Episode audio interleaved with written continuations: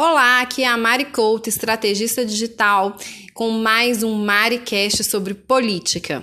Na semana passada, nós falamos sobre persuasão e política e eu apresentei para vocês três gatilhos mentais para vocês aplicarem nas estratégias digitais de vocês para conquistar votos. Hoje eu vou apresentar mais três gatilhos mentais para vocês, combinado? É, no episódio 9, eu falei do gatilho da reciprocidade, do compromisso e da prova social.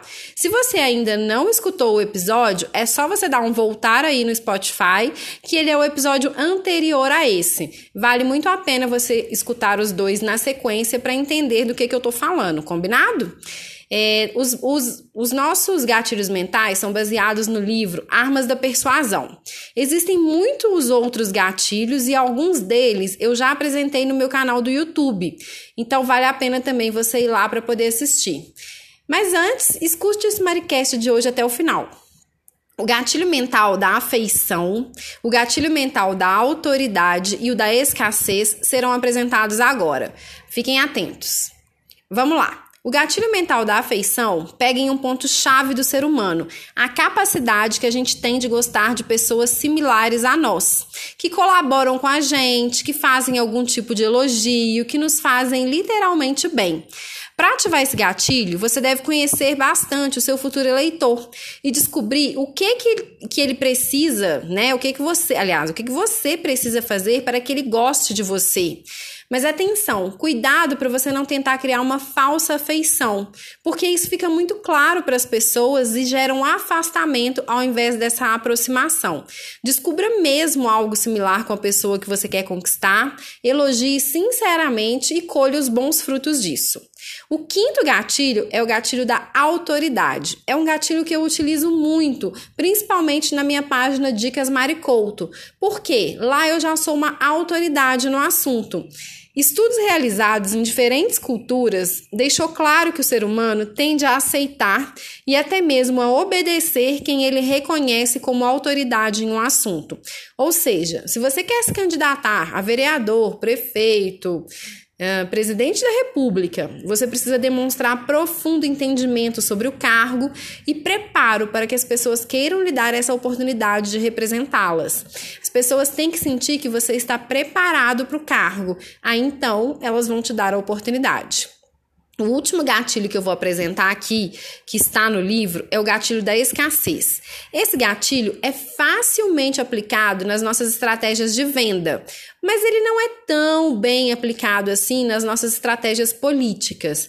Porém, assim mesmo eu gostaria que você conhecesse o gatilho. O gatilho da escassez vem da tendência humana de valorizar um produto ou um serviço quando ele está perto de acabar. Ou seja, quando alguém te diz que só tem mais um pacote de biscoito, aquele biscoito fica muito mais gostoso. Quando alguém te diz que só tem aquela última bolsa, a sua vontade de comprá-la aumenta muito. Esse gatilho, então, é ligado a essa questão da escassez. O que, que não pode ser uma escassez falsa, do tipo, ah, só tem esse produto, e aí depois você aparece com outros tantos. Porque o ser humano, ele fica com isso no subconsciente, tá? É, na política, como eu acabei de dizer, é um pouquinho mais difícil de você aplicar o gatilho da escassez. Porque você nunca pode ser escasso, né? Você tá ali para representar a pessoa o tempo inteiro, para estar tá próximo da pessoa.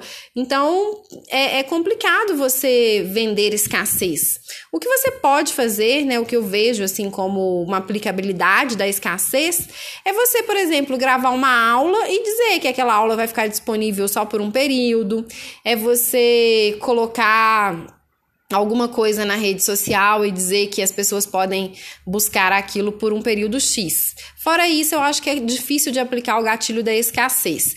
Eu aplico muito esse gatilho, inclusive toda terça-feira na minha live no Instagram, que acontece às 8 da noite no arroba Conquistando Votos, eu aplico o gatilho da escassez. Eu digo que ela vai acontecer somente naquele dia, naquele horário, e que o material né, daquela aula só vai ser entregue para as pessoas que que deixaram, que estiveram comigo ali online e que depois da aula eu não entrego mais, ou seja, você só tem aquele momento para estar tá ali.